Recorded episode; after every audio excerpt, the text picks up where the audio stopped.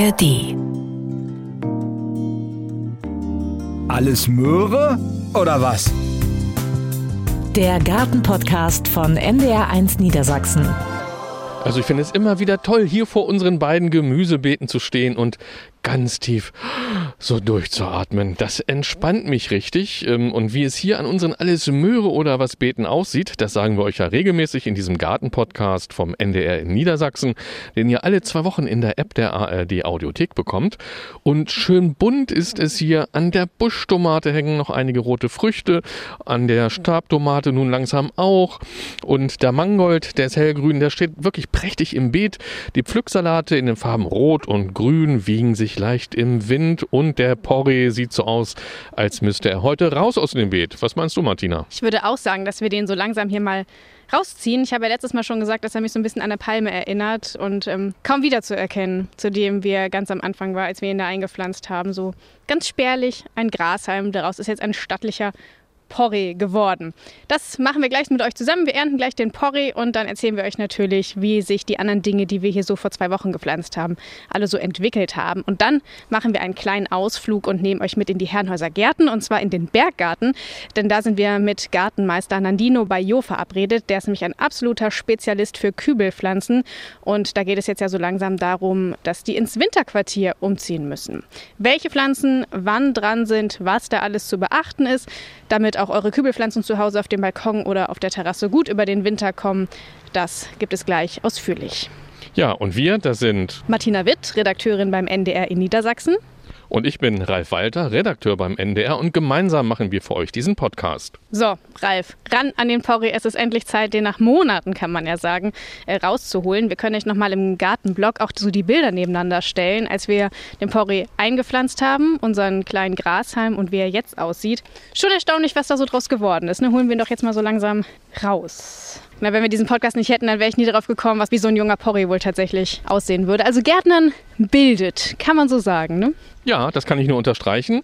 Und jetzt holen wir den Porree raus. Äh, Martina, darf ich das machen oder willst du? Wir haben ja drei. Das heißt, wir können einmal probieren und dann kann jeder einen rausziehen.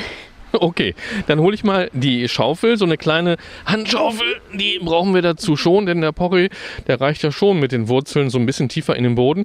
Dann gebe ich dir mal die Schaufel und du kannst mal den ersten. Willst du? Meinst du, man kann den nicht einfach rausziehen? Versuch mal. Ich packe da mal jetzt hier so an diesem Weißen an und versuche einfach mal zu ziehen. Aber nee, ich glaube, ich glaube. Oh. Nee, nee, besser, besser ausgraben, sonst, sonst geht noch was kaputt. Wollen wir ja nicht. Ich möchte den ja auch nicht abbrechen auf halber, auf halber Höhe. Ja, das wäre gut, wenn wir mal wieder was heil aus dem Boden holen. Och, so viel haben wir nicht zerstört, oder? Nein. Ich habe mich gerade fast selber zerstört, als ich die Stabtomaten abernten wollte. Da habe ich mir den Stab ins Gesicht gehauen. Ja, das war wirklich ein Schreckensmoment, aber es ist zum Glück alles gut verlaufen. Sieht das gar nicht raus hier. Man muss da schon, ne, der hat sich hier. Und man muss beherzt, der ist super tief. Jetzt fehlt uns so ein bisschen äh, unsere Gartenexpertin Claudia. Ne? Die würde wissen, wie man das hier. Ja, die geht da zack ran mit irgendwas und dann hat sie den in der Hand. Soll ich mal mit links mit, mitziehen? Ich glaube, man muss die Wurzeln hier echt so ein bisschen durchtrennen. Ne? Ich bieg den mal so hin und her. Meinst du, der steckt da noch so. Ey. Ah, guck, Porree-Glück. Ja, und die Wurzel, wie so ein kleines Bärtchen hängt sie unten dran. das ist ein stattlicher Porree. So sieht er irgendwie nicht aus, wenn man den im Supermarkt kauft, oder? Nein, der ist wirklich hier unser alles Möhre oder was äh, Gartenbeet Super Porree. Und mal wieder die Frage, was machen wir damit? Es gibt so ein gutes Rezept für Semmelknödel mit Porree-Rahmen. Das kann ich mir gut vorstellen. Es riecht so leicht zwiebelig gerade. Ähm, Porree im Ofen geht immer gut. Ansonsten, wenn man keinen Porree-Rahmen macht. Oder was machst du? Äh, Ich weiß es noch gar nicht, aber wir haben ja drei, anderthalb für jeden. Oder heben wir einen für Claudia auf? Ach ja, das machen wir. Claudia Heger braucht auch einen. Gut, dann mh, machen wir die anderen beiden auch noch mal kurz. Einfach nur ruckeln und dann haben wir es. Ne? Der hier, der, der in der Mitte ist so ein bisschen dünner, ne? Der müsste leichter gehen. Der hat auch Tiere. Das ganze Beet bewegt sich, wenn du da ziehst. Halleluja. Und der hat so kleine ja, äh, Läuse oder irgendwas. Läuse und ähm, es krabbelt. Und dann kann ich den dritten. Auf jeden Fall. Okay, dann versuche ich das jetzt auch mal. Erstmal der prüfende Blick. Oh, der hat auch so ein paar Tierchen. Ja. Ah, Und ich ziehe mal links und rechts. Mann, oh Mann. Jawohl. Oh, da ist er. Der ist aber richtig fett. Gott, die Wurzeln, bestimmt so, der Wurzelteller ist unten 10 cm groß, ne? Ja, der hat ordentlich Masse gebildet. Und du hast es ja schon erwähnt, das sah aus früher, also im April oder Mai spätestens, ich glaube im April war das. Das waren so unsere berühmten Grashalme, aber nicht wiederzuerkennen. Ich habe nicht gedacht, dass das so gut wird und dass die so wachsen. Ich habe gedacht, die gehen uns ein und das war's. Also bin ganz begeistert. Ein bisschen Gärtnerinnen- oder Gärtnerglück gehört auch dazu. Okay, so den Porree haben wir jetzt raus. Dann lass doch nochmal gucken, was die anderen Sachen so treiben, die wir vor zwei Wochen gepflanzt haben. Ich habe ja schon gesehen, die Erbsen, die haben wir hier gesät. Die haben wir ja auch ziemlich dicht gesät, damit wir ein paar rausnehmen können, einfach um die Spitzen in den Salat zu tun im Winter. Ne? Und man sieht schon was, oder, Ralf? Ja, also die Erbsen sind so, weiß nicht, ich kann immer schlecht schätzen, so fünf bis acht Zentimeter hoch, das Grün. Und wirklich eng beieinander. Da können wir, wie du es ja gerade schon angesprochen hast, ein paar rausziehen. Ich kann ja mal hier vorne, das ist ja ein bisschen einfacher als beim Porree. Mal gucken, ich ziehe mal. Ja, oh. mit Wurzel. Mit Wurzel. Der sieht aus, das sieht ein bisschen aus wie Feldsalat, ne? So eine Erbse in der Größe. Allerdings gibt es tatsächlich, apropos Feldsalat, da gibt es schlechte Nachrichten. Unser Feldsalat scheint Mehltau zu haben. Das können wir komplett vergessen. Ja, der wird nicht schmecken, glaube ich. Also das ist mal so ein Minuspunkt, aber ihr kennt das ja vielleicht, es klappt nicht alles, äh, wie man sich das denkt. Und ja, beim Feldsalat haben wir jetzt mal ein bisschen Pech gehabt. Ich esse die Erbse stattdessen. Na klar. Hm, schmeckt. Wonach schmeckt das Blatt? Bisschen nach Erbse, tatsächlich. Ja, kann man so ein bisschen als würziges Blatt in Salat wahrscheinlich tun. Ja gut, ein paar haben wir ja davon noch.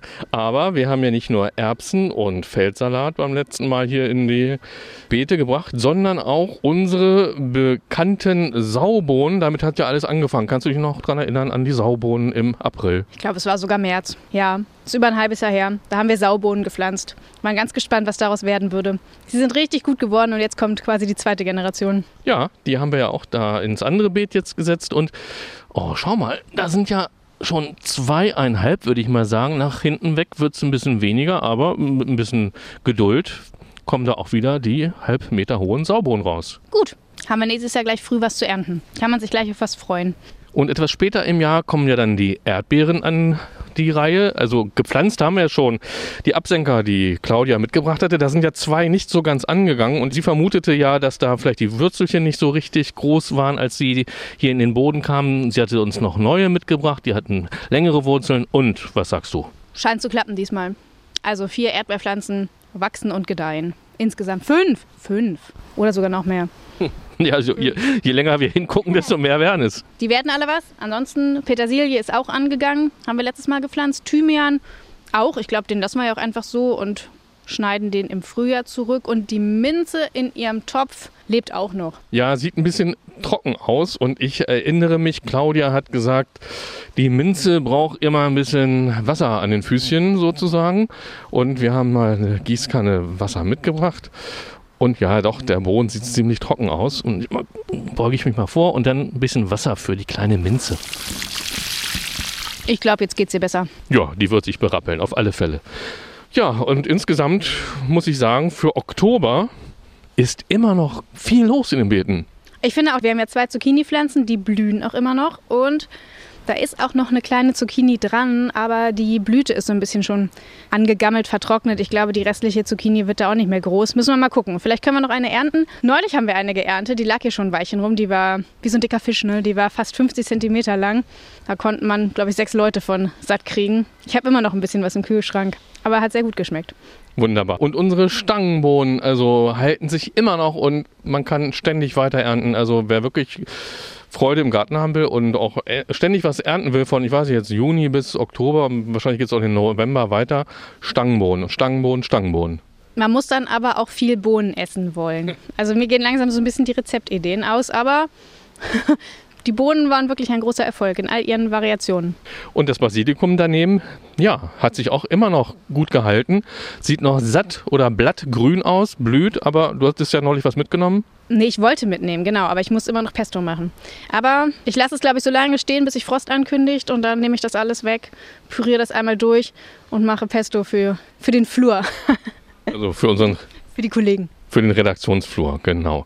Ja, der Pflücksalat, der muss heute auch mal dran glauben. Also da können ganz viele Blätter ab. Zuckerhut ebenfalls und unser Kohlrabi, zwei haben wir ja gepflanzt. Genau, die können jetzt eigentlich auch geerntet werden. Ne? Der eine ist recht groß, Also komplett reif.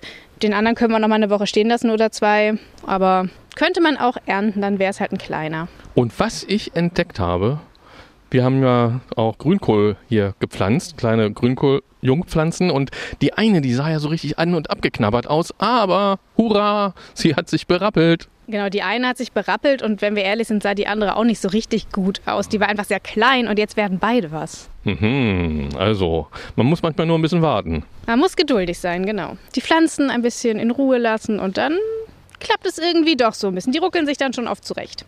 So, und das war jetzt auch erstmal unser Blick durch unsere beiden Alles Möhre oder was Beete. So jetzt im Herbst ändert sich ja nicht mehr ganz so viel. Deshalb war das heute nur ein kurzer Rundgang, damit ihr up to date seid und wisst, was geklappt hat und was nicht und wie es hier so aussieht.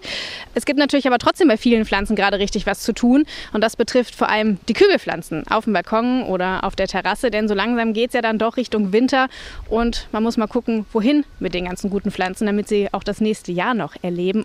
Und genau das ist dann unser Thema mit dem Gartenmeister Nandino Bayo aus dem Berggarten in den Herrenhäusergärten in Hannover und da düsen Ralf und ich jetzt mal hin.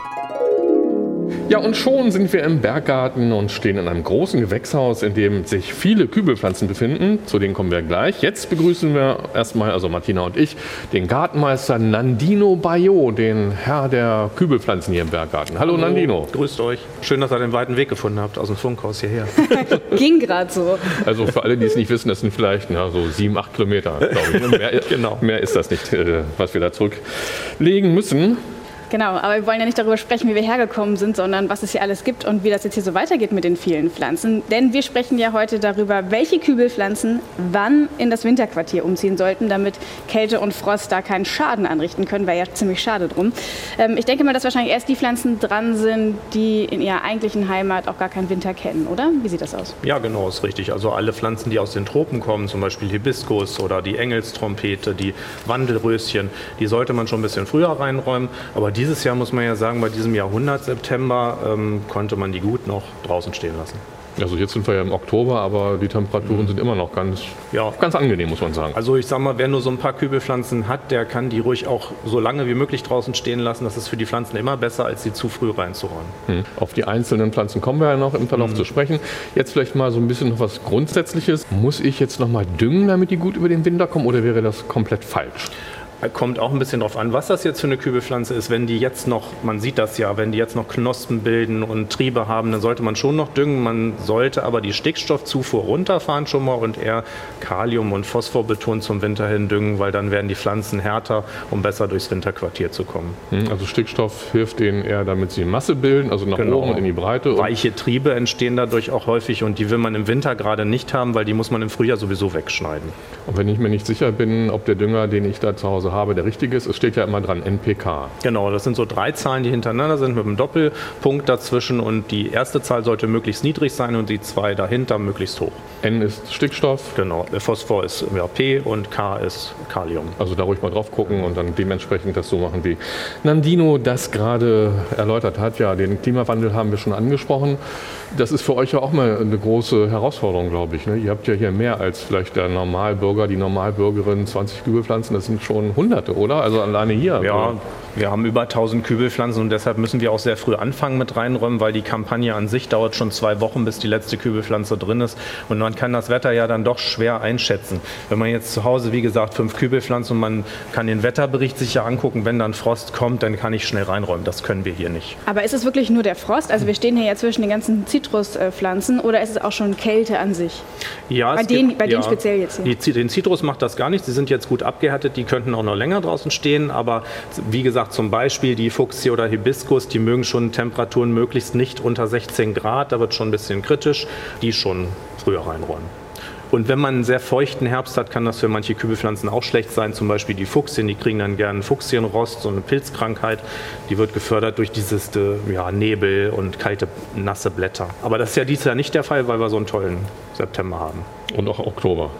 Jetzt ja auch noch. Also das Wetter sieht ja gut aus. Aber es gehört ja auch dazu, als Hobbygärtner oder als Gärtner immer das Wetter zu beobachten und die Witterungslage mit einzubeziehen und nicht einfach stur jetzt Pflanzen reinräumen.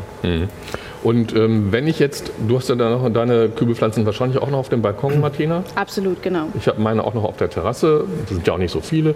Aber ich gucke mir die auch schon so ein bisschen genauer jetzt an und schaue unter den Blättern, sind da vielleicht irgendwelche Schädlinge. Was sollte man da noch machen, bevor man tatsächlich irgendwann loslegt und die einräumt? Also wo ich immer zu raten würde, die oberste Erdschicht im Topf oder Substratschicht wegzukratzen, weil da sind häufig aus Wildkraut drin. An diesem Wildkraut verstecken sich die Schädlinge, die man dann ins Winterquartier schleppt. Also oberste Schicht weg. Dann starker Rückschnitt macht man meistens auch schon aus Platzgründen. Und wie du es schon richtig machst, Kontrolle, Schädlinge, Pilzkrankheiten. Manche Pflanzen kann man sogar komplett entblättern, kommen wir vielleicht später noch drauf, äh, und dann gehen die sauber in das Gewächshaus nach drinnen. Was eignet sich denn eigentlich als Winterquartier? Kann ich das jetzt in mein Wohnzimmer stellen oder muss es der dunkle Keller sein oder die Garage? Was, was geht da? Kommt auch wieder sehr stark darauf an, was für eine Kübelpflanze ist das. Zum Beispiel die Engelstrompete, die kann ich komplett entblättern und im Keller überwintern bei so 5 bis 10 Grad. Die sollte dann auch nicht in Trieb kommen. Oder die Fuchsie kann ich auch komplett entblättern im Keller oder in einer frostfreien Garage überwintern. Aber die Zitrus zum Beispiel, die brauchen dann schon ein helles Winterquartier mit viel Licht, möglichst ein Gewächshaus, ein Wintergarten oder ähnliches. Oder auch die Hibiskus, die brauchen dann bessere Überwinterungsbedingungen. Also Fuchsie hast du ja gerade angesprochen und wir gehen mal zu einigen Fuchsien hin. Die habe ich hier schon gesehen, so ein paar Meter hier in Richtung, sagen wir mal, einfach Norden da.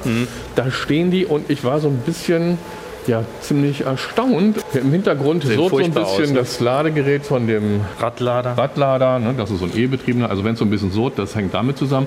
Und das sind jetzt Fuchsien. Martina, hättest du die so erkannt, ohne Blätter?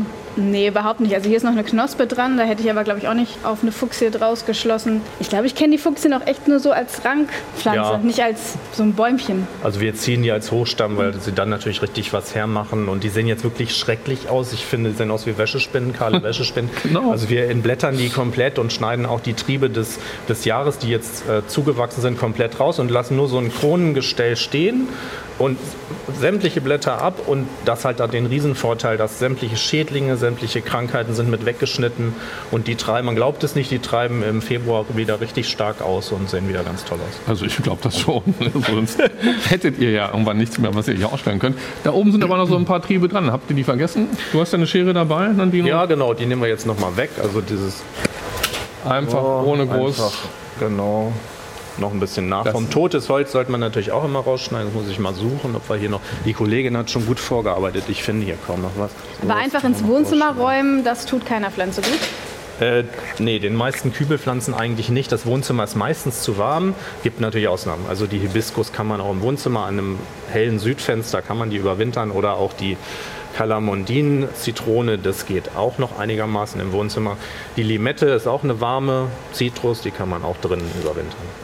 Gut, aber da hat man ja, wenn man es zu warm hat und auch ähm, vielleicht ein bisschen dunkler ist, das Problem, dass die Pflanzen dann diese berühmten Geiltriebe entwickeln. Genau. Also so ganz sparrige, dünne Triebchen mit vielleicht ein paar Blättern dran. Und die sind nicht so optimal. Nee, genau. Da kommen dann auch keine Früchte dran, meistens auch keine Blüten. Die muss man dann im zeitigen Frühjahr stark zurückschneiden und die Pflanzen dann so früh wie möglich wieder rausräumen, dass sie bessere Licht- und Temperaturbedingungen haben. Jetzt lassen wir uns noch mal ganz kurz zu den Fuchsien kommen, denn wir haben ja gesagt, diese Hochstamme, die werden hier radikal, wird als abgeschnitten. Wenn uns jetzt zu Hause jemand hört und der hat auch Fuchsien auf dem Balkon und der holt die Schere raus, wäre das dann auch richtig? Oder eher lieber die, die im Balkonkasten sind, so lassen, wie sie sind oder die im kleinen Kübel sind? Also das äh, gut, dass du es fragst. Ähm, da, das geht nur mit Fuchsien, die schon stärker verholzt sind, die schon ein bisschen älter sind, die man ein paar Jahre schon kultiviert hat, die, die jetzt so ganz krautig im Balkonkasten, die würde ich nicht so stark zurückschneiden, nur etwas stutzen, dass sie wieder kompakt sind, alle Blüten wegmachen und dann klein, möglichst kleinen Topf eintopfen und dann so bei 10 Grad überwintern.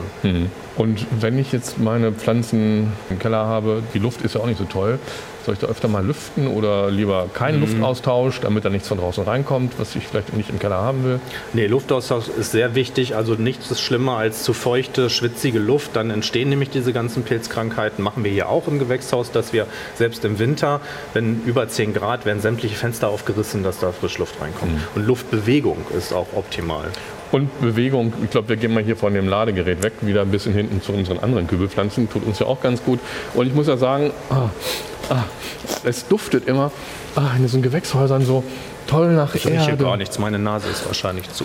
Ja, aber äh, als Kind äh, bin ich in einem kleinen Ort aufgewachsen und da am Ortsrand war eine Gärtnerei und da hatte ich auch so einen Freund und da waren wir oft in den Gewächshäusern und vielleicht hat mich das ja so ein bisschen geprägt, dass dieser Duft der Gewächshäuser zieht mich immer irgendwie an. Stimmt, du sagst jedes Mal, ne, wenn wir hinten Ja. in der Anzug durchgehen, oh, hier riecht so schön nach Erde. Ja, stimmt, das ist Wie früher.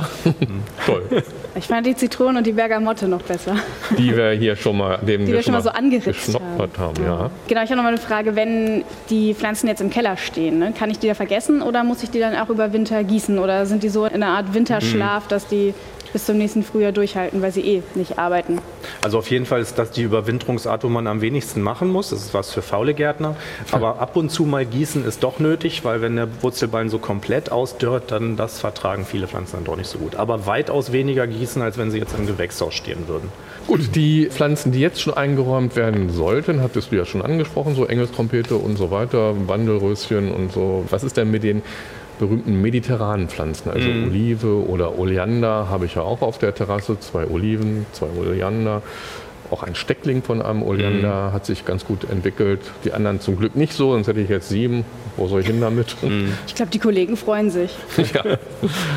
Ja, das sind so Kulturen, da sind wir tatsächlich auch immer überlegen, räumen wir sie überhaupt noch rein, weil die Winter werden ja tatsächlich immer milder. Zum Beispiel die Hanfpalme kann man ohne Probleme mindestens bis in den Dezember draußen stehen lassen. Die Olive, bei mir um die Ecke ist so ein, so ein kleines Restaurant, da stehen Oliven äh, zwischen den Besuchertischen, die lassen die den ganzen Winter draußen stehen und die haben das überlebt. Oder sind Also- das wieder neue nachgekauft? Nee, Ne? tatsächlich sind das, sind das die alten. Aber auch da muss man natürlich immer den Winter beobachten. Wenn jetzt so eine Phase kommt, zwei Wochen minus 15 Grad, dann muss ich die auch mindestens an die Hauswand räumen, Frostschutzvlies drüber, einpacken mit Laub. Hm. Dann kann das auch draußen funktionieren. Man kann sagen, so bis minus 5 Grad ab Ja. und an vertragen die schon. Da Genau. muss man sie noch nicht runterräumen. Du hast ja vorhin schon eingangs erwähnt. Lieber ein bisschen länger draußen lassen, weil die Verhältnisse draußen sind doch viel besser als die, die man halt im Winterquartier den Pflanzen vielleicht bieten kann. Und wenn ich eben sage, gut, meine Olive, jetzt haben wir vielleicht mal ein bisschen mehr als minus 5 Grad, ich lasse sie trotzdem draußen einpacken mit Vlies, also nicht mit luftundurchlässiger Folie, denn dann wird es drunter vielleicht, wenn die Sonne scheint, zu heiß. Genau, also was immer so empfohlen wird, die Noppenfolie, die finde ich nicht ganz so gut, weil das ist dann wie so ein Schwitzkasten, den man da drum baut. Da ist die Luftfeuchtigkeit ganz hoch. Also Aber über- Vlies um- ist um den. Kübel könnte man's Um machen. den Kübel kann man es machen, aber um die Pflanze oben äh, nicht. Also da ist Frostschutzvlies besser geeignet und wer richtig das ganz toll machen will, der packt das noch aus mit Buchenlaub Mhm. äh, da innen drin, ist die Pflanze optimal geschützt. Und unten drunter noch ein Holzbrett oder Styropor, was Genau, man so hat. genau. Denn man muss ja auch überlegen, so eine Pflanze, erstmal hängt man dran, wenn man die jahrelang oder jahrzehntelang auch hat. So eine Mhm. Olive, die wird ja immer schöner im Laufe der Jahre. Und die kosten ja auch was. Also möchte man sie auch nicht im Winter verlieren einfach so. Ja, so ist es, genau. Ich höre gerade ähm, gespannt zu, weil ich habe ja auch jetzt einen Oleander auf dem Balkon, aber so vierte Etage, da kommt so Bodenfrost natürlich erstmal nicht hin und eine wunderschöne Rose. Das heißt, ich würde die auch erstmal so lange da stehen lassen, wie es geht. Ja, also gut, bei Rosen muss man im Herbst auch immer gucken, wie sieht sie aus im Herbst. Manchmal haben sie ja dann doch Sternrotstau oder ähnliches. Das sollte man dann schon mal ein bisschen zurückschneiden, damit das nicht sich immer weiter verbreitet und altes Laub auf jeden Fall unten aus dem Kübel entfernen, äh, weil das ist halt hochinfektiös. Aber sonst hat so eine, gerade eine Wildrose keine Eigentlich großen keine Probleme, mit Probleme. Kälte, Frost eigentlich auch nicht. Aber sie hat jetzt noch frische, hellgrüne Blätter angesetzt. Lasse ich die jetzt dran, schneide ich das ab? Ich würde noch warten. Also wenn dann wirklich die ersten Fröste da sind und die Pflanze schon ein bisschen schäderiger aussieht, dann einen leichten Rückschnitt, aber noch nicht so stark, weil über den Winter friert ja auch immer noch ein bisschen was zurück und der richtige Schnitt kommt dann erst im Frühjahr. Genau, das ist richtig, was Nandino sagt. Denn der Frost geht immer von oben in die Pflanzen, auch in die Rose. Und wenn ich natürlich schon alles runtergeschnitten habe, dann ist der Weg ja zur Veredelungsstelle. Das heißt, heißt, eine Wildrose hat ja keine Veredelungsstelle. Aber bei den Edelrosen ist es dann so, dann ist der Frost schnell in der Ja. Veredelungsstelle und dann wird es für die Rose nicht so einfach. Also wenn da der Frost drin ist, dann hat es meistens erledigt mit der Rose. Ja. Und noch zum Oleander, mache ich mit dem irgendwas? Also ganz wichtig ist, dass man die Blütentriebe nicht rausschneidet beim Oleander, weil sonst wartet man wieder sehr lange, bis sich die neuen Blütenstände entwickeln. Also möglichst nicht schneiden und den auch so lange wie möglich draußen stehen lassen, also bis in Dezember rein. Kein Problem, unter normalen Witterungsbedingungen, wenn es jetzt nicht stark friert. Ja, wenn wir jetzt plötzlich zwei Wochen Kahlfröste haben, Ja. also mit minus 10 Grad, dann natürlich schnellstens einräumen. Und wenn ich jetzt äh, meine Pflanzen, das sind nicht so viele aus Vorsichtsgründen, doch, weil es war mal minus 6 Grad angesagt und dann kam nur minus 4, dann kann ich es auch wieder rausholen, wenn es nicht so viele sind. Ne? Eben. Bei euch ist das natürlich nicht machbar. Nee, das, das geht nicht so einfach, ja. Aber wir überlegen tatsächlich, manche Kübelpflanzen draußen zu lassen. Wir werden das dieses Jahr im großen Garten ausprobieren mit den Hanfpalmen in der Terrakotte. Die werden wir mit Laubbergen schützen und einfach draußen überwintern. Mal schauen, wie es läuft. Gut, ihr habt ja auch alles. Also Laubberge kann ich mir gut vorstellen hier bei den großen Bäumen. Wer so einen kleinen Reihenhausgarten hat oder eine Terrasse oder einen Balkon, da ist mit Laub nicht so viel. Also Martina, du Mhm. wirst wahrscheinlich irgendwo durch den Stadtwald gehen müssen, um Laub zusammenzukriegen.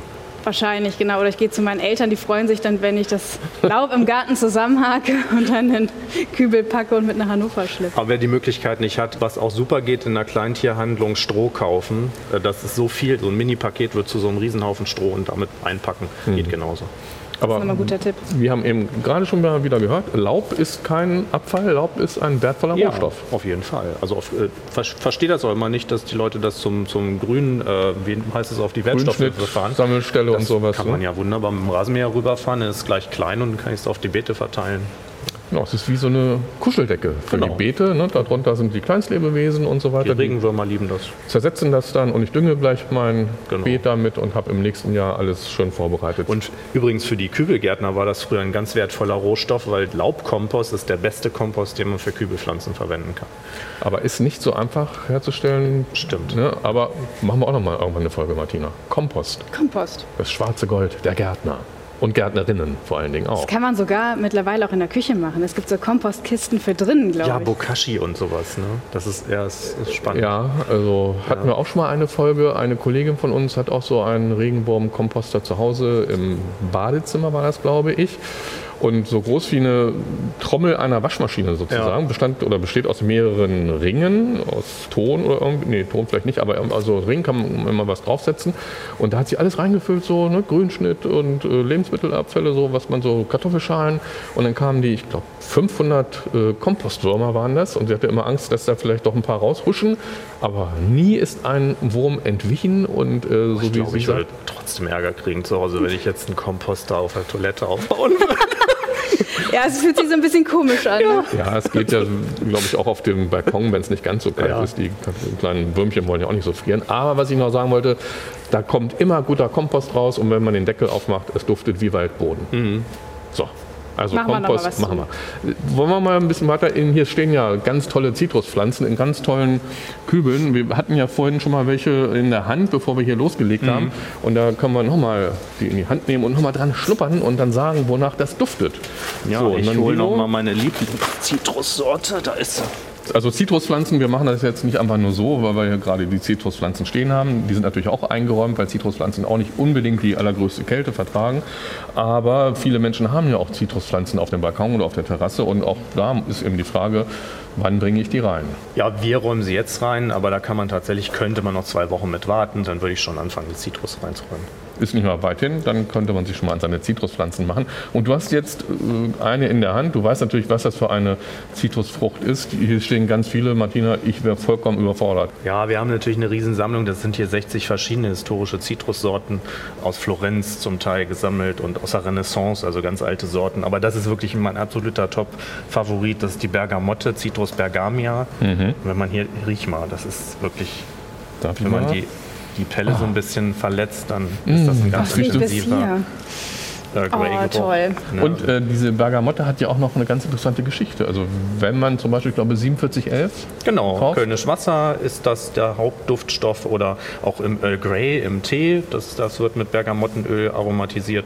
Und ich auch persönlich zu Hause, ich mache gern so ein Zitrus-Tiramisu damit, also mit den, mit den Wann machst du das denn das dann. nächste Mal? Ja, das, kann das mache ich wirklich mal im Sommer, dann kommt er nochmal wieder vorbei. ja, Äh, du hast ja auch einen Kleingarten. Dann wir Ja, da habe ich aber keine Bergamotten. Die holen wir vorher hier. Okay. Und diese Bergamotte, die sondert ja auch noch so einen Stoff ab, der den Serotoninspiegel Das hast du recherchiert, ja, das, das wusste ich dass nicht. man sich noch wohler fühlt. ja, ich lerne Also, ja bei dir auch immer was dazu. Da kann ich nochmal hier dran schnuppern? Ja, aber ich finde. Ah, ja, ich fühl mich- Ich bin da schon ein bisschen glücklicher. Ich dachte mal, bei Schokolade ist das der Fall. Bei Zitrus wusste ich das nicht. Aber ist es vielleicht auch die Aussicht auf das Tiramisu? ja, aber da werden wir uns dann erinnern. Nächstes Jahr im Sommer. So, die sind auch alle schon fein säuberlich hier vorbereitet. Also auf der Kübelerde ist nichts drauf, alles abgekratzt, wie du es vorhin ja schon gesagt hast. Und die bleiben jetzt bis wann hier drin? Ja, Oder auch, wie lange sollen die zu Hause dann eingeräumt Also bleiben? jetzt, ich würde jetzt empfehlen, erst nach den Eisheiligen rausräumen. Da hat sich auch ein bisschen was getan mit dem Klimawandel, aber wir haben dann doch immer diese späten Winter die letzten Jahre gehabt. Von daher ja. bleibe ich bei der Empfehlung ab dem 15. Mai. Kann man erst raus. Ja, härtere Kübelpflanzen schon früher, also Olive, Mhm. und Co. kann alles schon früher raus. Und die sollen dann aber auch möglichst, glaube ich, nicht gleich direkt in die pralle Sonne, wenn sie scheint, sondern sich auch wieder ein bisschen ans Licht gewöhnen. Ne? Ist Also, richtig. mein Kommt Schatten- jetzt stark drauf an, wie habe ich überwintert, wo habe ich überwintert. Eine Pflanze, die im Keller gestanden hat, ist natürlich noch verhätschelter im Schatten sozusagen gestanden. Da muss ich aufpassen, wenn jetzt so wie hier die Zitrus im Gewächshaus, die kriegen ja dann schon die Ja. volle Sonne, die muss ich dann nicht mehr so abhärten. Aber du hast schon recht, also wie wir Menschen auch, ne, wenn wir aus dem Winter dann uns eine Woche in die Sonne legen, haben wir gleich einen Sonnenbrand. Ich muss so ein bisschen aufpassen. Ne? Nandino hat noch in der rechten Oh ja, Hand die ich hab Schere die und fuchtelt da immer so rum. Eben schon ganz knapp an meinem Kinn. naja, dann machen wir vielleicht mal einen kleinen Blick auf die Kübelpflanzen, die gar nicht eingeräumt werden. Wollen wir das machen? Ja. Sondern die draußen bleiben, eben geschützt mit Vlies und unten um den Kübel was drum. Also die Wildrosen im Kübel könnte man größtenteils draußen lassen. Ähm, Die Hortensien Ja. ebenso. Der Schmetterlingsflieder bietet sich an, der wird auch stark zurückgeschnitten, treibt dann wieder wunderbar von unten hoch, nimmt nicht viel Platz weg im Winter.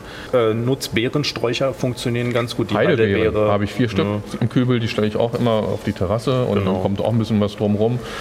Laub obendrauf habe ich auch ein bisschen, also meine Kirsche und die weidenblättrige Birne, die liefern so ein bisschen Rohstoff, Laub und dann kommt das da oben drauf auf den Kübel und dann haben die es bislang auch immer gut geschafft. Ja, die Zierquitte kann ich übrigens super empfehlen. Die habe ich zu Hause auf der Dachterrasse draußen im, im Kübel und die blüht halt im Frühjahr wunderschön rot oder pink und dann im Herbst sind die Früchte dran, die duften auch noch, wenn man die dann in die Wohnung räumt, dann duften die Quitten. Also das ist auch was Schönes. Ja, und auch da sollte man, glaube ich, dran denken, dass man die Pflanzen ähm, so ähm, über Winter stellt, dass sie mehr im Schatten stehen, als dass sie dann im tiefsten Winter auch immer diesen Wechsel Sonne und Kälte in der Nacht abbekommen. Das ist richtig. Das Problem ist immer, wenn im Winter die Sonne auf Kübelpflanzen scheint, dann transpirieren die ja trotzdem Wasser und man muss halt dann auch ab und zu mal gießen und sie sind dann dadurch auch frostempfindlicher, weil, weil die Sonne ja das Wasser rauszieht. Das wäre jetzt so meine Frage gewesen. Muss ich die dann draußen auch gießen? Auf jeden Fall. Also äh, ich selber muss mich immer daran erinnern, man schält sich ja im Winter nicht so gerne so bei kaltem Wetter raus und nimmt die Gießkanne, aber muss man tun. Und auch die immergrünen, also die gar nicht im Kübel sind, sondern in den Beeten stehen, also da muss man auch dran gehen, wenn es mal frostfrei ist der Boden, Ja. dann wieder nachkippen, denn sonst erfrieren die nicht, sondern die vertrocknen. Das Genau, ist, glaube so ich, ist es, viel häufiger ja. das Problem, dass die Pflanzen eben ja die Blätter und alles andere fallen lassen, weil sie nicht genug Wasser haben, als dass sie erfroren sind. Ja, und die Niederschläge sind ja generell weniger geworden und wenn man dann eine immergrüne Pflanze, die deckt auch diesen Wurzelbereich immer sehr ab mit den Blättern. Das ist manchmal sehr trocken unten im Wurzelbereich. Also ruhig mal kräftig gießen im Winter. Wir sprechen die ganze Zeit über Pflanzen im Kübel. Was ist mit Balkon? Ralf tritt hier auf Blättern rum und auf Kies.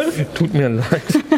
Das ist ein kleiner Ja. Haufen und da stehe ich Da stehst du mittendrin im Schmutz. Ja, also ich gehe mal ein Stück zur Seite. Danke für den Hinweis. Also, wir haben die ganze Zeit über Kübelpflanzen gesprochen. Was ist denn mit normalen Balkonkästen? Kann ich da auch einfach irgendwas drin lassen und das kommt im nächsten Jahr wieder? Oder sind so klassische Balkonkastenpflanzen sowieso einjährig? Nee, da gibt es eine ganze Reihe von Pflanzen, die kann man auch überwintern und treiben gut wieder durch. Die stehenden Pelargonien oder Geranien auch genannt, da funktioniert das auch starker Rückschnitt. Dann im Keller überwintern bei wieder 10 Grad und die sollten im nächsten Jahr wieder durchtreiben. Mittlerweile sind ja auch im Balkonkasten viele Stauden zu finden, zum Beispiel die Prachtkerze, die Gaura, die auch zurückschneiden, ist eine Staude, die kommt nächstes Jahr wieder. Mit Noppenfolie oder geht Das auch ist ohne? tatsächlich eine bedingt winterharte Pflanze, die kann man mit ein bisschen Schutz auch draußen lassen. Die Geranie muss natürlich rein, die verträgt das nicht. Ich hatte eine Gaura im Beet, die ist weg. Zwei Jahre hat sie es geschafft und meine Frau sagte neulich, wo ist eigentlich unsere Gaura? Und dann fiel mir das auf, einfach Ja. verschwunden. Ja, ja, sie ist halt bedingt wintert Ja. und sie hat auch ein Problem, wenn es ein äh, feuchter Winter ist mit viel Regen. Das mag sie auch nicht, weil sie ja diese trockenen Standorte liebt. Aber so ist das ja, dann muss man mal wieder ins Gartenfachgeschäft, in eine Gärtnerei und kauft sich was Genau. Neues. Die Gärtner wollen ja auch leben. Genau. es gibt auch Pflanzen wie zum Beispiel Agapanthus, die äh, dürfen gar nicht sehr kalt stehen, weil die sonst im nächsten Jahr gar nicht so richtig schön blühen. Ne?